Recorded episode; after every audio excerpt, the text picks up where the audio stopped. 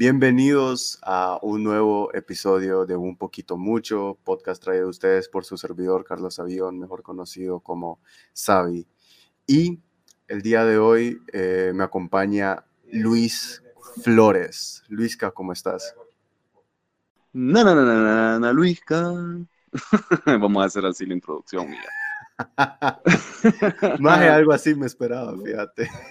Claro, claro, claro. Como ambos sabemos, con Tokio, con Tokio, papi. la frase que fluye, la, la, frase que fluyó siempre. Vos me la pegaste, fíjate. Pues, claro, claro que sí. Esa frase tiene poder. La verdad es que sí. Y es un placer estar aquí en la sala de Savi, en medio de esta pandemia que nos da a conocer un futuro bien incierto con todos los datos que hemos recopilado. La verdad es que sí, bastante aburrimiento. No sé vos, pero yo siento que esta situación eh, me ha hecho más autodidacta y me ha hecho aprender otras habilidades y dedicarle mi tiempo a otras cosas aparte de las clases. Pues mira cómo son las dobles perspectivas. Vos sos de la perspectiva que aprovechas el tiempo, ¿no? Eh, lo aprovechas, aprovechas cada situación que se tenga para mejorar y evolucionar, pero por ahí podemos haber personas o pueden haber personas que se proponen leer un libro y terminan jugando un juego seis horas seguidas. Pero fíjate. ¿Ah? No, ajá, dale y terminamos con una tendinitis en el antebrazo por tanto tiempo seguido con el celular. Pero en mi caso es, ajá, ajá. Fíjate que incluso, o sea, leer un libro, estás aprovechando tu tiempo. Jugar videojuegos, aunque no lo pareciera, aprovechas tu tiempo, estás aprendiendo una habilidad o estás, mejor dicho, mejorando una habilidad que tenés de forma nata que, que, que es em, un manejo rápido de las manos, de los dedos. Entonces, em, si vos claro. dedicas como bastantes horas al día a jugar videojuegos que en sí no estás aprovechando el tiempo porque no estás generando nada, a menos que juegues de una forma profesional. pero lo que sí estás desarrollando es la habilidad motora y eso es útil. Yo creo que yo lo que he aprendido es que por lo general las cosas son bien subjetivas y a veces es bien difícil entrar en el tema de juzgar, ¿verdad? Lo que los demás hacen o si está bien o está mal lo que tal persona hace. Porque al final yo creo que es un proceso, todo un proceso en la vida, pues. Y si tiempo atrás no, no, las personas no, o sea, hay personas que no tienen o no tuvieron el tiempo para poder disfrutar videojuegos, sino que solo estuvieron trabajando. No, no tuvieron tiempo trabajando y estudiando. Pero quizá esta cuarentena han venido a aprovechar para pasar ese proceso de disfrutar, pues, de un buen juego. ¿Ah? Que al final los relaja o estresa, como en mi caso, ¿verdad? Porque en mi caso estoy jugando Dream League, vamos a hacer publicidad a Dream League y hoy me fui a hacer un masaje, me fui a hacer un masaje y resulta que tenía tenso todo el cuello y la parte de la nuca. Entonces, en mi caso es como que me divierto, pero al final me estreso porque ciertas defensas son demasiado lentos. Entonces me termino estresado. Ah, ah.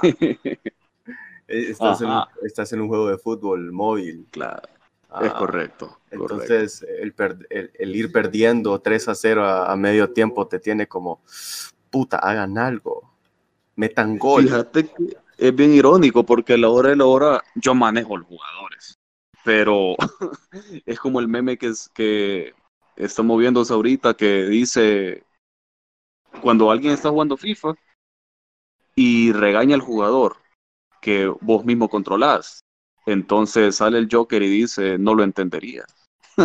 Maje, es como estás regañando a un jugador que estás controlando vos, entonces eso significa que te estás regañando a vos mismo. ¿Mm? Claro. Pero como dijo el Joker, no lo entenderías. Es correcto, correcto. No lo entenderías. Es, Entonces, sí, sí. Entonces, no sé, pienso que esta cuarentena, para mí, que mi perspectiva es que ha estado bien interesante. No la he notado tan aburrida. Creo que soy de las personas que, que pues pueden sobrevivir en confinamiento por mucho tiempo. Me, me adapto, creo que me puedo adaptar a una cueva. a una cueva. Vas a formar la cueva de, del hombre. Vamos a ver como seis, la cueva primitiva. Vamos a ver seis six packs de cerveza ahí tiradas en tu cuarto. Sí, sí, sí. Y un póster de ¿de quién? De Jennifer Aniston. de GTA V, de, de, de, la mujer esa que sale en la portada de GTA V. Sí, sí, sí. Por ahí, pues, con el poder de la mente podríamos hacerla, hacerla de carne y hueso. A huevos. Todo está en la mente. Eso mismo. Y lo hemos aprendido más en esta cuarentena. Eso mismo, lo que acabas de decir, todo está en la mente, es lo que a, algunas personas le enojan cuando está haciendo frío. Dicen, todo está en la mente. Y la Mara queda como, ah, en serio, el frío solo está en la mente, te quiero ver desnudo en, la universidad entonces. es cierto, tienes razón, tienes razón. Sí, sí, al final es bien difícil, pero para algunos temas no hace, eh, no hay nada mejor que dominar la mente. Maje, fíjate que todos estos días he estado como tan, tan metido a pedo en educarme, ya sea políticamente, em, he estado viendo bastantes charlas y discursos sobre em, psicólogos. Ajá hay uno en específico que, me ha gustado mucho. Ese es un psicólogo, es un doctor en psicología clínica canadiense que se llama eh, Jordan Peterson. O sea, muy bueno, muy bueno. Y mm, el que trata. Pues las enseñanzas de él son lo que popularmente sería controversial, ¿ok? Eh, él habla mucho sobre el posmodernismo, sobre em, lo que está sucediendo actualmente en los Estados Unidos. No sé si estás al tanto. Claro, de lo que ha pasado con respecto al racismo. Ajá, ajá. Em, él ha opinado bastante sobre eso. Em, él habla mucho sobre las jerarquías en una sociedad incluso me puse a leer un libro de él que se llama Las 12 reglas para la vida. Muy buen libro, te lo recomiendo por mil. Y la primera regla de él dice que te tenés que parar recto y con los hombros hacia atrás.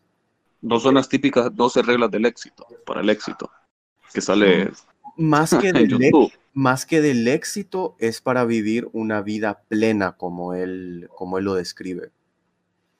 Ajá, hace énfasis en, liberarte internamente. Exacto, exacto.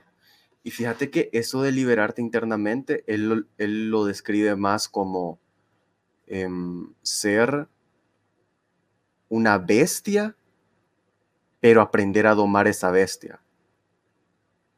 Tener una buena inteligencia emocional no inteligencia emocional, sino autocontrol.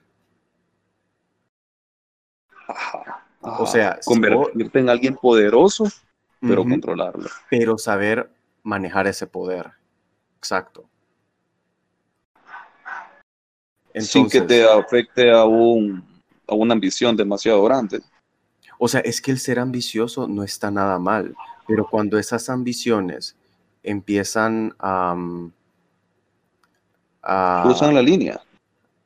Mm, es que hay un problema donde en varias situaciones de la vida no hay una línea establecida. ¿Ok? entonces, cada quien define su propia línea y no hay una línea en común para todos. Y ese es un gran problema. Claro, sí, sí, es cierto. Yo considero que por ahí puede haber una línea donde puedas crecer o ser un monstruo, pero sin, sin dañar al otro, pues. Entonces, en mi caso yo creo que ahí definiría cruzar esa línea, pues. Es como que lo, lo que nos pasa actualmente. Mira, mira, te, te, te voy a dar un ejemplo de, de un tema altamente controversial, altamente popular, em, y es em, el acoso sexual. Ok. Entonces, eh, estamos en, un, en una época donde cualquier cosa puede ser vista como acoso sexual. ¿Ok?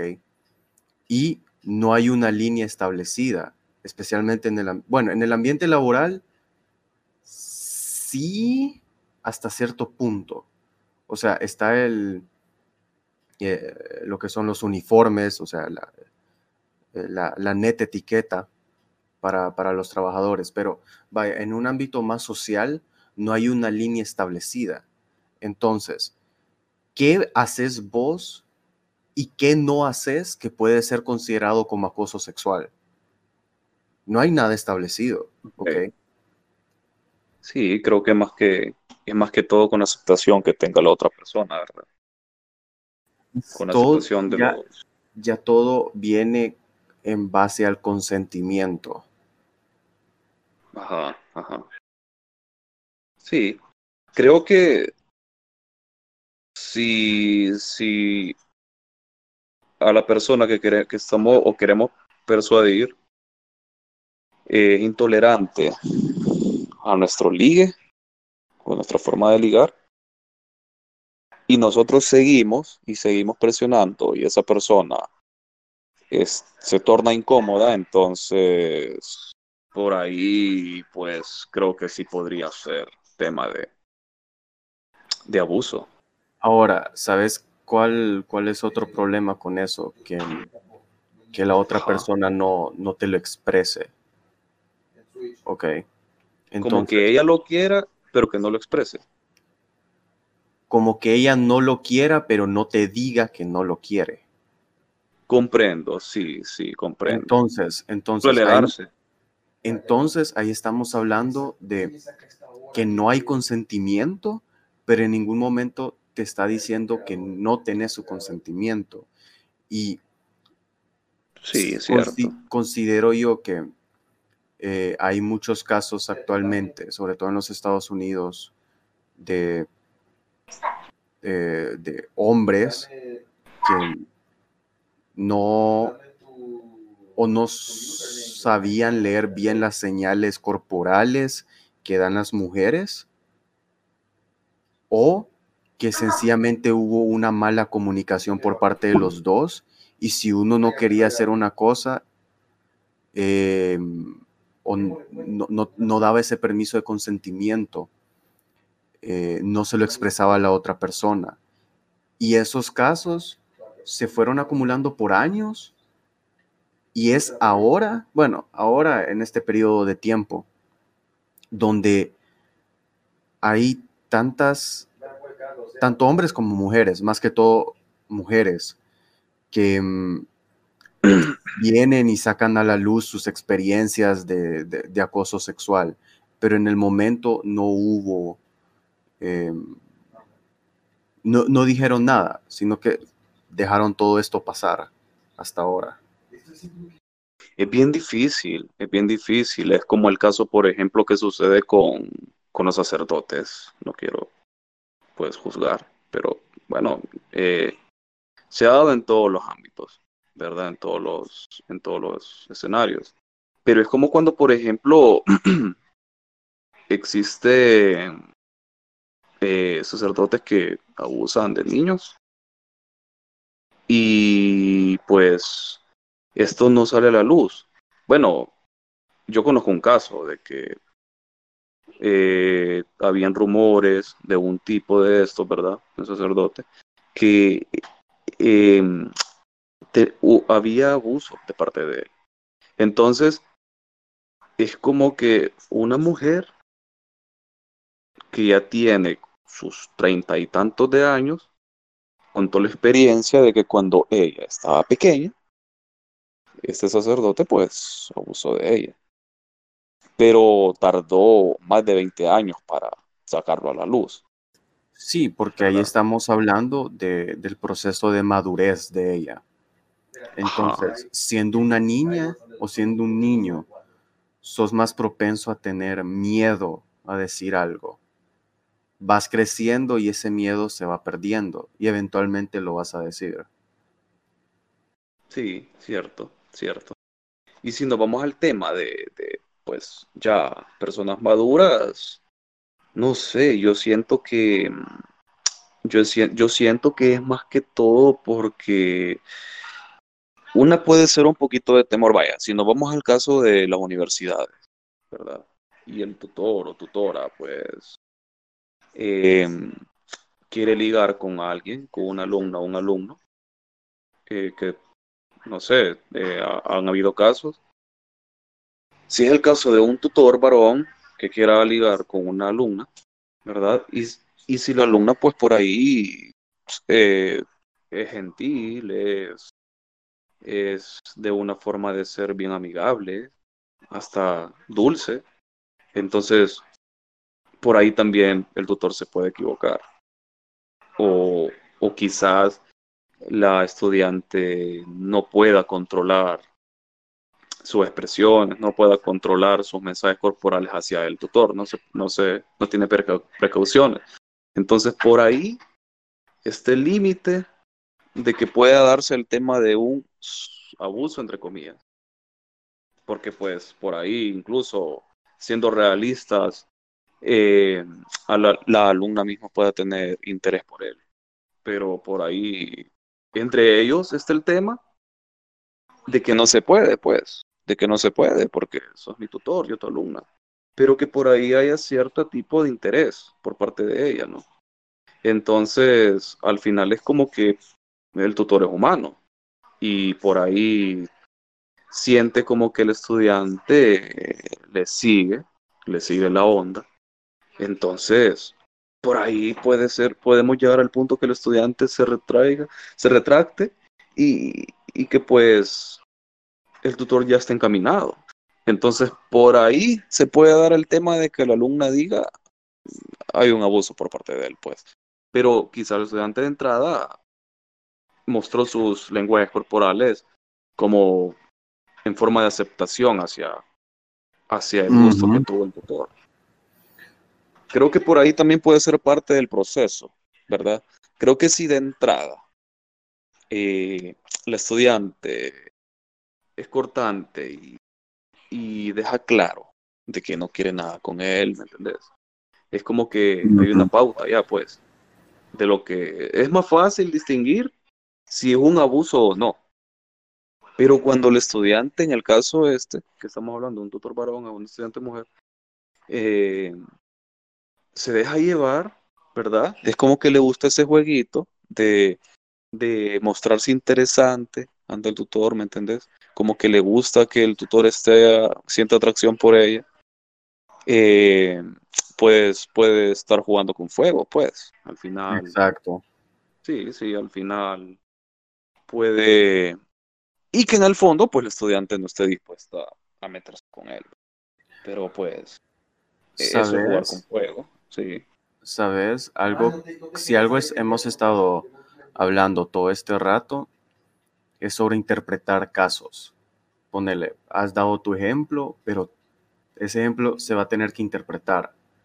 Ok, como claro. durante el transcurso de todo ese tiempo sucedió esto, esto, esto, y se puede interpretar de muchas formas, como fue acoso, no fue acoso, etcétera. ¿Sabes lo que es realmente dañino? Ser prejuicioso. O sea, saber solo un lado de una historia y tachar a alguien inmediatamente como acosador, cuando quizás cuando quizá pudo que no fuese el caso. Y el, daño, el daño queda hecho para toda la vida. Queda hecho, sí, es algo que no se puede borrar, es cierto. Y por lo general también se da, por ahí, pues, si nos vamos en este caso, es como que siempre llevándolo al tema de que el tutor es varón y el estudiante es mujer, es, este, se me viene a la mente de eso, pues, de algunos casos que, que conozco, de que pues por ahí también el estudiante, pues, siente mucha atracción por el tutor, ¿verdad? Sí. Eh, afuera del centro estudiantil, de la universidad, pues, eh, es bien difícil controlar eso, ¿verdad? Es bien difícil controlar de que el tutor respete las leyes de la universidad. Cuando pues la estudiante ya es mayor de edad, ¿verdad? Eh, la atracción está. Entonces, es inevitable, creo, a veces, que si ambos se atraen, pues se miren, pues. Por ahí el tutor es soltero, por ahí ella también. Entonces, eh, es bien inevitable. Pero no sabemos si al final ambos simplemente están jugando o si ella está jugando o si él está jugando o si uno de los dos es el que está jugando y el otro Entonces por ahí puede ser de que uno de los dos se enamore y si es el caso del estudiante que se enamora, entonces puede ser que se sienta un poco dañada, ¿verdad? Y que por ahí diga que pues el doctor está abusando de ella. O el primer caso que te puse, pues, de que al final no sepa controlar lo que, lo que quiere al estudiante y, y llega al escenario de que se mete con el tutor, pues, y al final el tutor anda, pues, detrás de ella y ella como que ya no quiera, ¿me entiendes? Seguir el juego. Y por ahí pueden llegar a un abuso, pero ¿qué es lo que pasó? O sea, la estudiante es la que aceptó estar en el juego, ¿verdad? Sí. Creo que eso, es parte de la realidad que, nos, que se nos presenta. Es, es demasiado complejo. Situaciones así son demasiado complejas, siento yo. Y, sí. y que la gente es demasiado rápida para formar un prejuicio. Sí, sí, prejuicios, hipótesis. Al final es bien difícil. He aprendido que al final es bien difícil, bien difícil formarse novelas, ¿verdad? Si antes, sin antes tener eh, la información clara, ¿verdad? Sí, saber lo que ha pasado. Es como cuando tenés una novia y, y tu novia sale con sus amigos. Entonces, no puedes venir y, y, tachar a tu novia como de que pues tiene algo con uno de sus amigos. Exacto. ¿Verdad?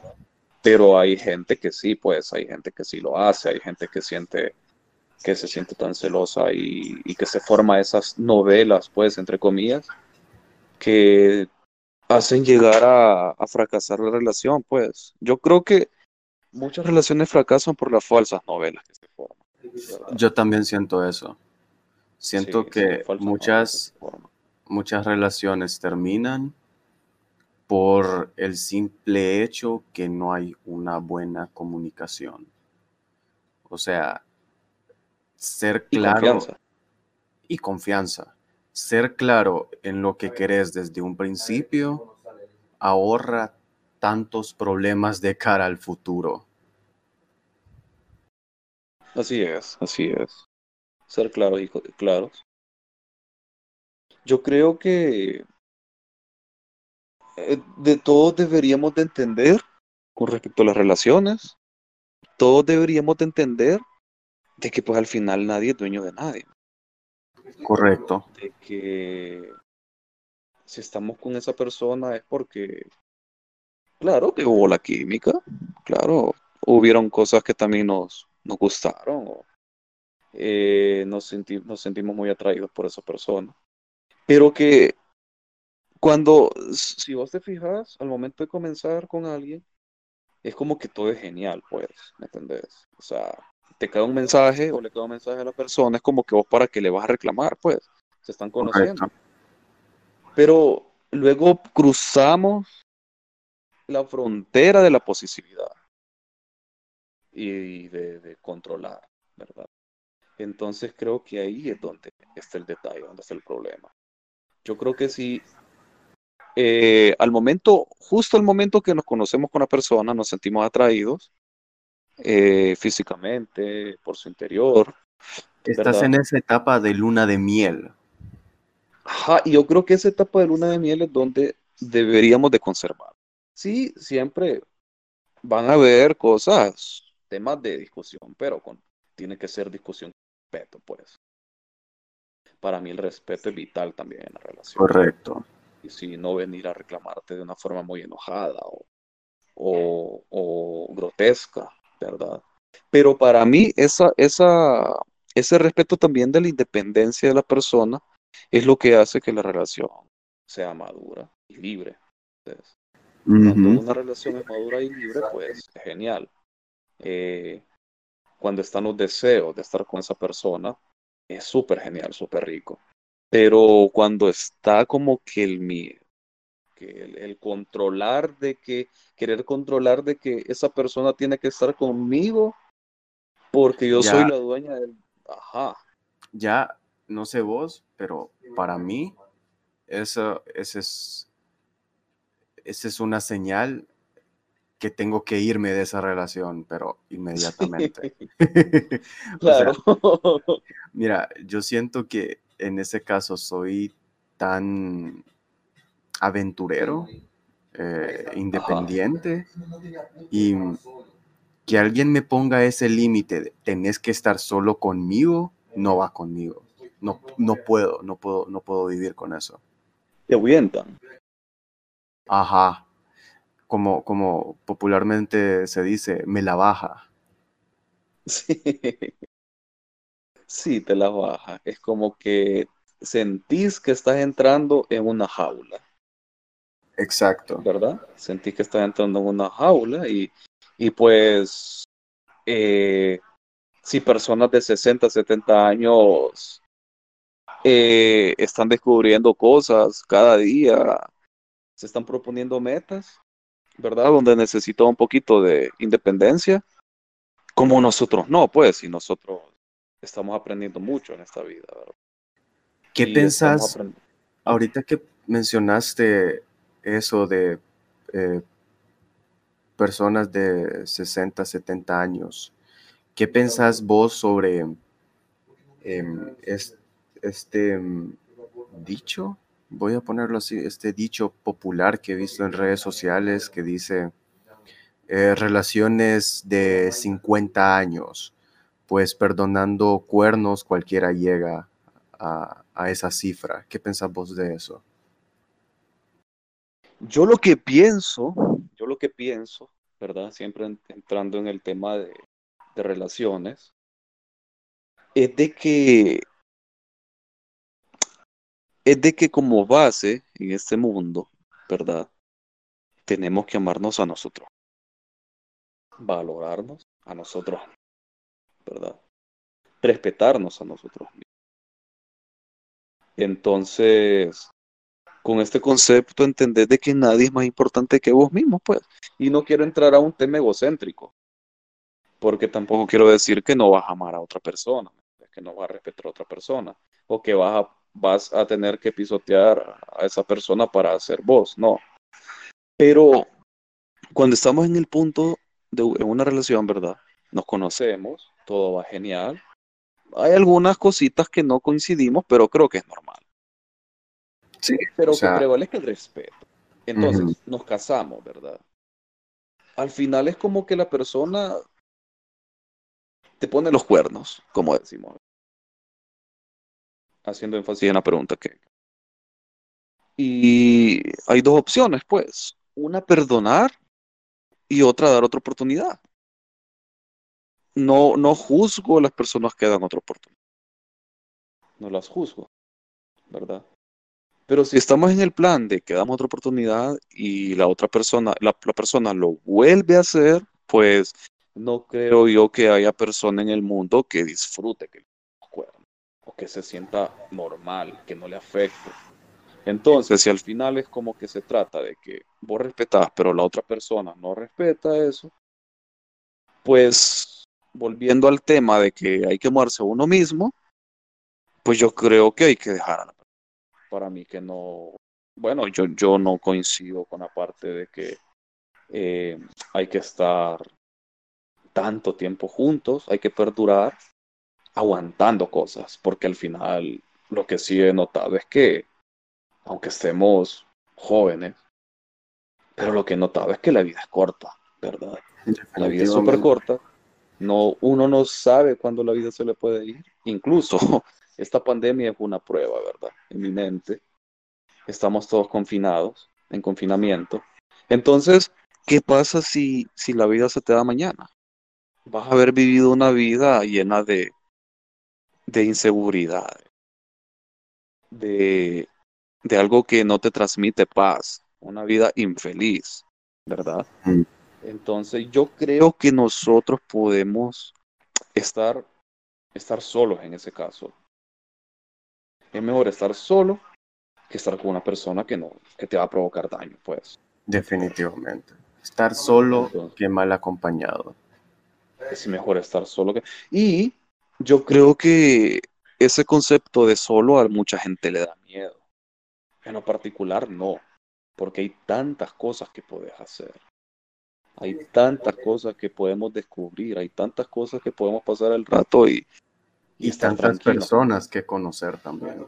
Tantas personas que conocer, pues, y al final creo que uno va ganando experiencia y madurez en que tiene que respetar a la otra persona que conozca, ¿verdad? Y, y por ahí, pues, uno eh, es como el dicho que dice, pues, de que eh, no, te, no me considero tonto si no me doy cuenta que me ponen los cuernos. Ahora, sería tonto si me doy cuenta que me ponen los cuernos y estoy ahí. ¿Me entendés? Entonces, pues tenemos la libertad de seguir conociendo personas. ¿Ah? No veo tampoco como que los hijos sean eh, un amarre para que estemos juntos siempre y en sufrimiento. No, yo creo que todos somos seres humanos individuales donde cada quien tiene que buscar la felicidad. Comparto completamente ahí. O sea, todos somos diferentes. Ok, todos somos individuales. Todos nos, nos moldearon y nos moldeamos de una forma distinta. Y cada quien tiene experiencias distintas. Y sí gustos distintos. Gustos distintos. Y en una relación, el aceptar esas diferencias es el primer paso hacia una relación más madura. Sí, sí, cero dependencia. Yo creo que la dependencia es otro tema bien frecuente en las relaciones. Sí. Yo creo que cuando no hay dependencias, hay un escritor, un psicólogo argentino, que tiene bases europeas. Se llama Walter Rizzo, que él habla de esto, ¿verdad? Lo que es las dependencias afectivas, este tema del amor, ¿verdad? Que ha sido un, tema bien difícil de, de descifrar. ¿ah? Durante toda la historia humana, la verdad. Durante toda la historia de la humanidad, es correcto. Vamos ya llegando al 2000, bueno, estamos en el 2020 y, y, aún seguimos en este tema de que, de que hay muchos sufrimientos. Vemos muchas parejas que sufren porque tienen demasiada dependencia, ¿verdad? Dependencia amorosa, dependencia, puede ser hasta dependencia en lo económico, ¿ah? dependencia, miedo a no quedar sola o miedo a quedar solos o solas. Entonces, yo creo que el tema de base para combatir esta dependencia afectiva en la relación y que al final sea un caos la relación, es de que hay que valorarse a uno mismo, pues, y respetarse. Definitivamente. Al próximo y pues por ahí la relación puede ser bonita, pues. Hay otro doctor canadiense que justo ahora no recuerdo el nombre, que mm, él dice que mm, vos como persona solo tenés dos cosas aseguradas en la vida. Número uno es la muerte, es una ley. Y número dos es el sufrimiento. No hay ser, ser humano que va a tener una vida fácil, que todo le va a llover y que todo va a ser rosa y flores. No, va a haber sufrimiento tarde o temprano. Besos. Y, y lo, que, lo que te va a ayudar a sobrepasar ese sufrimiento va a ser una relación amorosa eh, que te va a ayudar a ser una mejor persona, que te va a ayudar a, a madurar y también vas a ayudar a mejorar a la otra persona. Porque si estás en esta relación, vaya lo que me, me dijiste, de personas que, que perdonan una infidelidad, eso destruye la paz emocional de esa persona. ¿Ok? Y aunque no pareciera, es mucho más difícil de salir de ese círculo vicioso. Sí, es un círculo vicioso. Es de ese círculo vicioso donde esta persona tiene amigos que le dicen, mm, mira, esta persona no te conviene. Y, y, y pues por ahí uno mismo lo sabe, vos mismo lo sabes, de que no estás a gusto en esa relación. Pero que es bien difícil, o sea, las personas que están a tu alrededor es como que lo miran con más claridad, pero vos lo ves un poquito más opaco, un poquito más difícil de asimilar. Lo sabes que no está a gusto, pero no sabes cómo salir. Estás esperando como que un cuadro más feo, ¿verdad? Para salir de la relación. Entonces ahí es donde entramos en el respeto y el amor propio, pues, porque si vos tenés bien arraizada la pauta de, del amor propio y el respeto que tengas, entonces vos vas a saber valorar, dar la valoración a la relación, a, la, a cierta persona que está, ¿me entendés? ¿Ah? Eh, como te repito, para mí es importante, importante el respeto. Eso, eso va fluyendo, ¿verdad? Eso va fluyendo. Hace que la relación vaya fluyendo. Porque vos, vos también tenés esto que te fijas mucho en la relación de esa persona con su familia. Yo pensé que iba a decir la tensión sexual. también, también. ok, ok, ok, pero sí, la familia, claro, claro. Sí, yendo al tema de la familia, que es muy importante. Pero, ¿por qué te fijas en, en, en eso particularmente? Particularmente, pues, bueno, yo, yo he pensado de que al final lo que importa es la persona. De tal, de tal persona.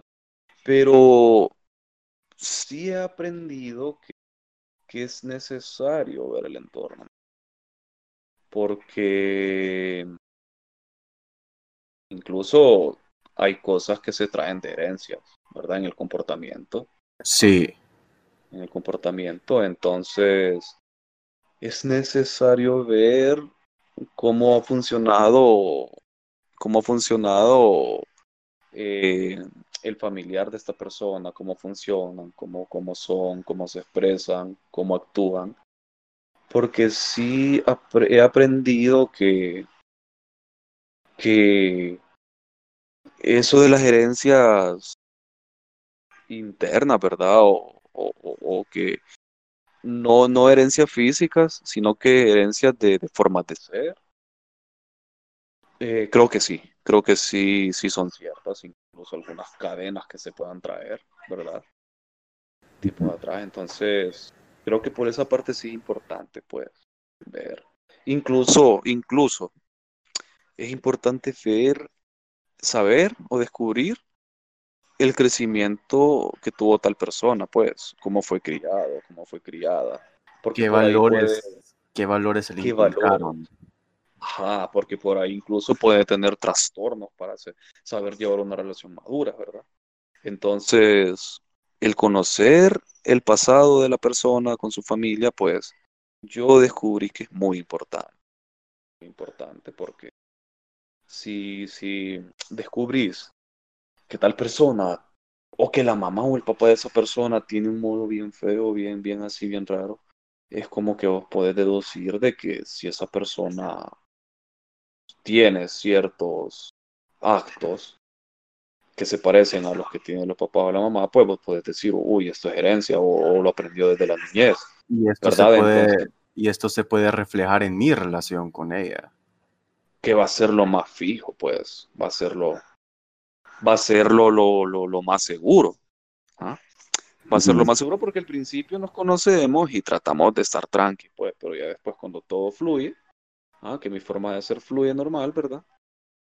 Entonces, eh, se puede ver, se puede ver reflejada en la relación y, y como estamos hablando de que tenemos que valorarnos y también respetarnos a nosotros mismos, pues por ahí nosotros tenemos que descubrimos la pauta para, para ver cómo va a funcionar tal vez.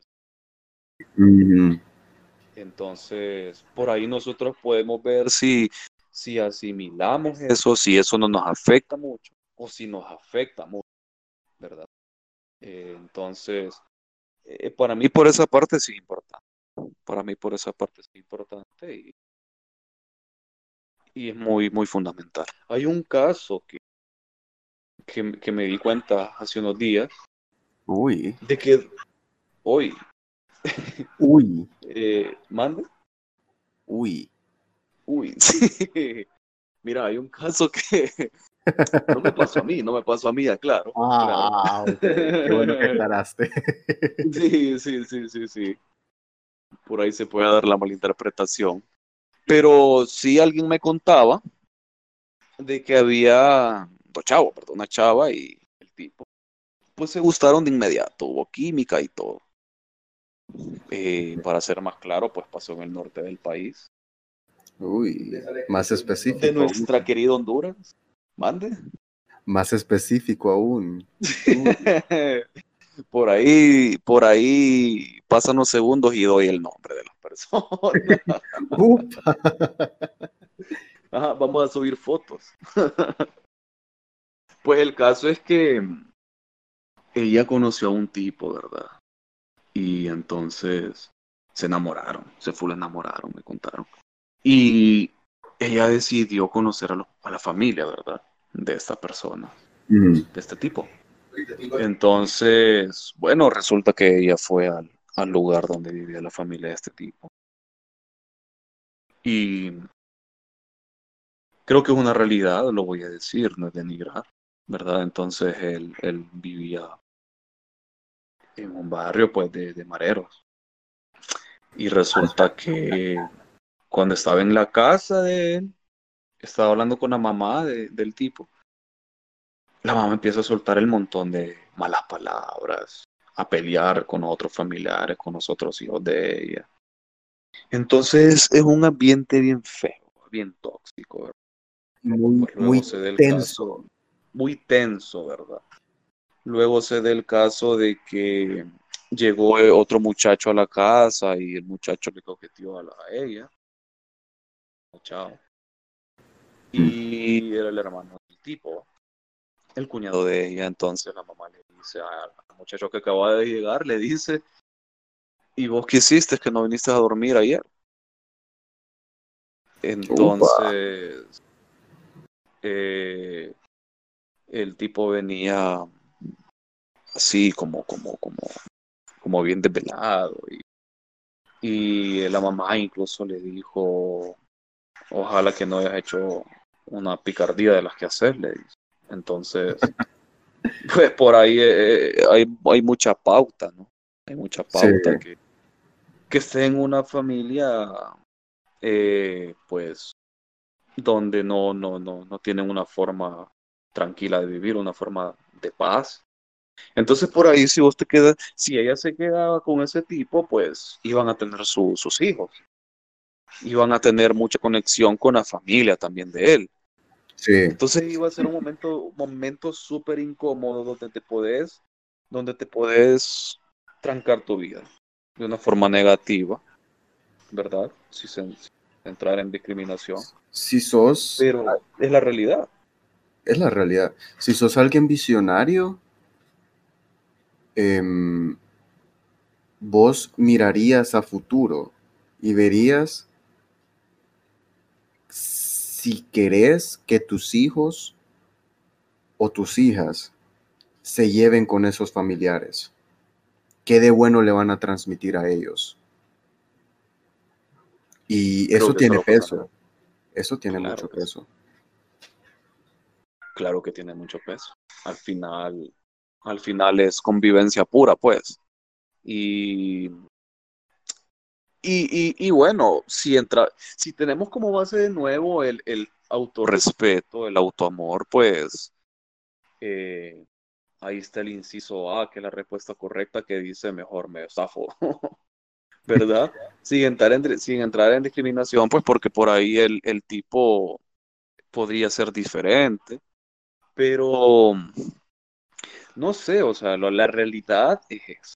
La realidad es esa. Ahora, si una persona que, que tiene bastante, eh, un, un alto nivel de, de sensibilidad, un alto nivel de humanidad, no sé, como, como un alto nivel de comprensión, pues por así decirlo, puede ser que esté con esa persona. Ahora, eh, el, el- eh, lo, lo que nos refleja, lo que nos refleja con los datos, pues la proyección que nos puede reflejar con estos datos es de que sea un matrimonio, de que sea una familia bien, bien, con situaciones bien difíciles, ¿verdad? De que van a vivir en conflicto con la familia del, del muchacho. Pero ahí depende de, de cuánto lo soporte ella, ¿no? Fíjate que el otro día estuve leyendo que mm, existe un factor histórico de por qué muchas relaciones de hoy en día están fallando. Este factor histórico empieza desde em, con los baby boomers. ¿Ok? Ajá. En los Entonces, 50. Sí, esta generación de boomers se crió eh, bajo un contexto donde acababa de terminar la, la Segunda Guerra Segunda Guerra Mundial. ¿ok? Bien liberal, bien liberal. Muy liberal. Entonces, em, ellos, estos baby boomers, tienen la mejor educación de la historia. ¿ok? En términos relativos. En términos absolutos, nosotros tenemos la mejor eh, educación de la historia, pero en términos relativos, ellos la tenían, porque era, era una educación bastante progresista, em, bastante política, educación que siento que nos hace falta ahora mismo. Entonces, Sí. hay valores muy, muy marcados en esta generación de baby boomers. ¿Qué sucede con los millennials? Em, los millennials ya es una generación donde se está criando en un contexto de guerra fría, en este contexto de una guerra de ideologías, capitalismo, socialismo, y ya los valores son distintos a los baby boomers. Ya estamos hablando de que estos millennials em, se crían odiando otra ideología. Naciste en los Estados Unidos, em, te crías odiando el comunismo. Naciste en la Unión Soviética en aquel entonces, te crías odiando el capitalismo y así. Entonces, termina la Guerra Fría. ¿Qué sucede? ¿A quién vas a odiar? Ya la Unión Soviética ya em, se vino abajo. Entonces, ese odio se va, se ve, perdón, reflejado ya no entre personas de diferentes países, sino entre personas. Porque durante la Guerra Fría, quizá vos estabas consciente de que tu vecino no era una buena persona y te caía mal, pero si algo tenían en común es que los dos estaban muy en contra del, del comunismo. Y eso los mantenía unidos, mantenía unido a todo un país. Una ideología. Ajá. Termina la Guerra Fría y ahora, ¿qué mantiene unido a estas dos personas? Entonces, ese odio ahora se ve reflejado entre esas dos personas, ¿ok? Y ahí es donde los millennials ya no tienen unos valores tan bien inculcados como los baby boomers. Y estamos hablando de, eh, de que los, la, ¿cómo es que se llama? Recordame la palabra, se me acaba de ir de la lengua cuando un, una pareja matrimonial decide partir caminos. Cuando son disfuncionales, que se separan, que se divorcian. Se divorcian, esa era la palabra. No me explique, no, no me preguntes por qué se me fue de la lengua, se, me olvidó. Es que, es que esa palabra ahorita no está en tu diccionario, hermano. Vos ya conociste el amor, esa palabra ya no está en tu diccionario. Pero es un, es, un, es un término que va a ser muy relevante para esto.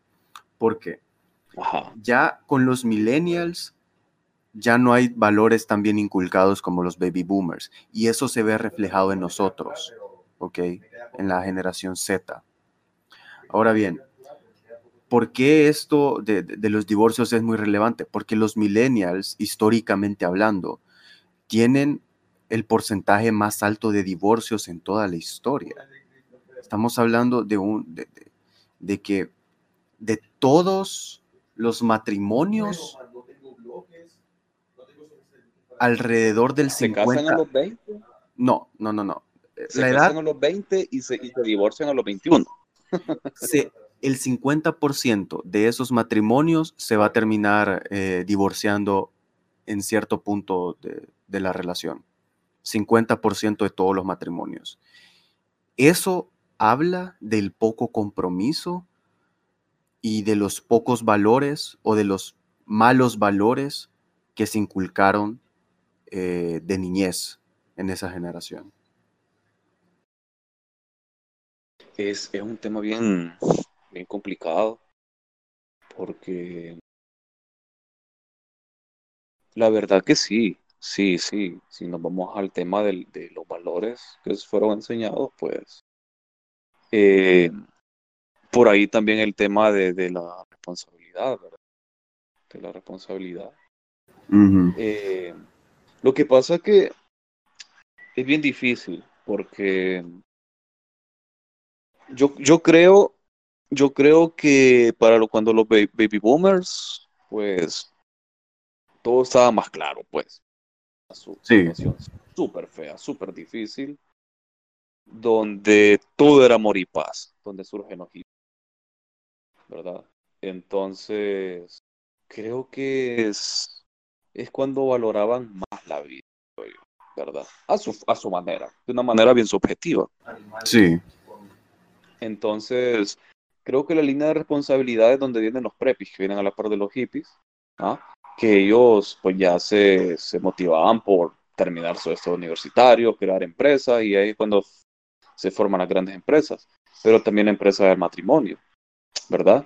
Entonces, si nosotros miramos, por ejemplo, nuestros padres eh, tienen sus dificultades, ¿verdad? sus conflictos, pero siguen juntos, pues creo que es parte de la responsabilidad. Ah, de ellos. Ahora, en el caso de nosotros, creo que sí ya venimos un poquito más libertinos en eso, ¿verdad? Un poquito más libertinos, ya, ya, no, ya nos olvidamos de la Segunda Guerra Mundial, ¿ah? solo lo tenemos como teoría. Eh, creo que la situación más difícil que estamos pasando, pues, esta, de la pandemia, ¿verdad? Eh, diría esta, año 2020, porque ha sucedido mucho en un corto periodo de tiempo. Ha sucedido mucho, sí, sí, ha sucedido mucho. Eh, por ahí yo también tengo, he tenido en cuenta algo de que ha sucedido mucho porque todos hemos estado como que en confinamiento. pero años atrás es como que pasaban bastantes cosas, pero como teníamos la libertad de salir a un restaurante, salir, a salir con nuestros amigos, hablar de muchas cosas, nos divertíamos, enfocábamos nuestra mente en varias, en varias, varios escenarios. Pero ahorita estamos tan alerta que si un pájaro se estrella con un avión, pues yo creo que lo hacemos bastante relevante. Sí, la verdad es que sí. Creo que sí, creo que sí. Pero el tema, el tema de, que los millennials se están divorciando bastante, pues yo creo que sí viene bastante con el tema de los valores, ¿verdad? Porque, porque pues, sí, sí, si bien es cierto, pues también puede ser el tema de los valores. Y yo quiero meter aquí también el tema del autorrespeto y el amor. Una eh, constante en todo, en todo este episodio. Sí, tiene que ser un Ajá, correcto. Para mí que ese viene siendo mi tema central. Porque por ahí te puedes casar, ¿verdad? Pero ¿qué sucede si al final, pues, es como el tema del, de lo que me hablaste al principio de hay cuernos? Entonces, yo apoyo la, yo apoyo la teoría de que alguien se puede divorciar, pues, porque si al final, si al final hay mucho sufrimiento, yo voy más por la línea de, de que, de que esté bien vos, de que esté bien uno mismo, pues. Una línea eh, no egocéntrica, sino egoísta, de que primero vas vos y si vos estás bien, puedes estar bien con alguien más. Ajá, ajá. E, este tema, como lo que estamos diciendo, de que viene de centenares de años tratando el tema del amor, ¿verdad? Que es un tema bien complejo porque por ahí, por ahí puede ser un tema que alguien diga, ah, es que vos sos eh, egoísta, o el otro, vos sos bastante tolerante, vos sos demasiado tolerante, ¿verdad? Necesitas eh, poner un poquito más de freno ahí. Es un tema bien donde, donde necesitamos tener un buen equilibrio, yo. Buen equilibrio el momento de ser tolerantes y respetarnos también a nosotros, ¿verdad? Entonces, yo pienso que, que, que, que si, si la relación va bien, con respeto, con respeto y, y como, como siempre menciono, pues por ahí pueden haber cositas que incomoden, ¿verdad? En la relación. Suele pasar. Pero que sean, que sean discusiones con respeto, ¿verdad? Discutir de un tema con respeto. Y como, me, como nos dijo una licenciada un día en una clase, sociología, por cierto, de que es necesario tener una cama matrimonial, hermano, al momento de matrimonio, porque los problemas se arreglan en las camas. ¿De qué forma? Y siendo de esa manera, pues es bonito estar en problemado. Las cosas como son. que no se vuelva costumbre también, por favor. Sí, porque ah, sí, sí, sí. Si, vas a resolver un... Si la única forma de resolver un problema es con sexo, estamos hablando de que la relación es muy disfuncional. Algo tóxico, claro, claro. Se puede volver súper tóxico, todo. Sí. Pero yo, yo voy más que todo a que, a que por ahí, si se dan discusiones, ¿verdad? Eh, trayendo, trayéndolo al, tema real, pues que se dan discusiones de, con forma, de forma respetuosamente. Yo creo que esa es la base para que uno funcione. Pero si entramos en irrespetar a la otra persona, agredirlo psicológicamente, ¿verdad? Entonces, pues por ahí la mayoría de, las relaciones en pareja andan así, pues se toleran cosas que al final no deberían de tolerarse. No, no, no, no deberían de tolerarse, porque para esa gracia toleremos a un asesino, para esa gracia toleremos a un violador solo porque tenemos que ser tolerantes en la vida. Pero yo creo que no, yo creo que tenemos que tener bien claro que para tolerar también existe que la otra persona tiene que tener respeto. Yo puedo tolerar en una persona que le guste cierto género musical. O vaya, vayámonos al lado más controversial yo puedo tolerar que una persona no, no tenga mi misma visión política o que no tenga Claro, mis mismos pensamientos como en temas altamente controversiales, el matrimonio gay, etcétera.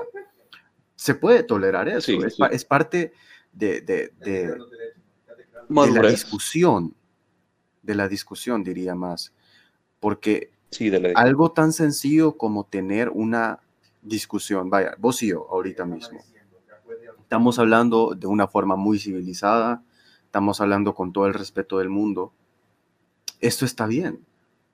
Vos y yo podemos Claro. tener diferencias, ¿A pero vos te yo, gusta algo de la pollería? Yo no sé si me lo comería. vos serías el primero en comértelo. Yo creo que más me voy a la forma del otro género. Lo disfrutaría más. Vos te irías por, por, por la, la baleada, a la A la conchería. conchería. Sí. Pero concha de qué? ¿Concha de banano? ¿Concha de qué? Mm, yo creo que concha Mm. de fresa. Concha de fresa. Ah.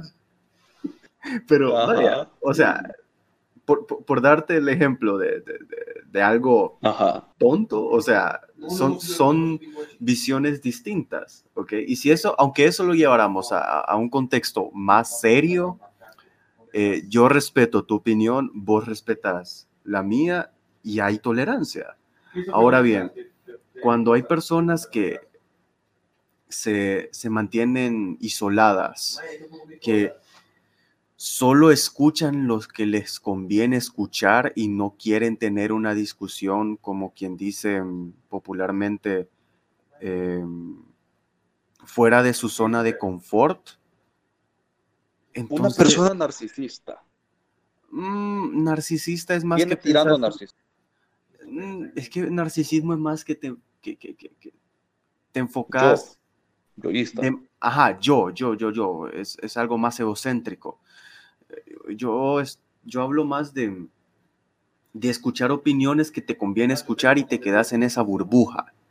¿Ok? Ajá. Y desde el momento que vos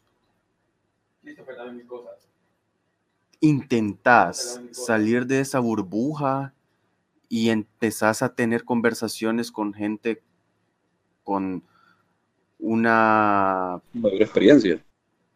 Con experiencias y con una visión muy diferente a la tuya y lo tolerás, siento yo que esa es la primera señal de que estás madurando. Sí, claro, claro. Que respetes la forma de pensar de, de la otra persona, que, que no compartas eso, pero que lo respetes. Correcto.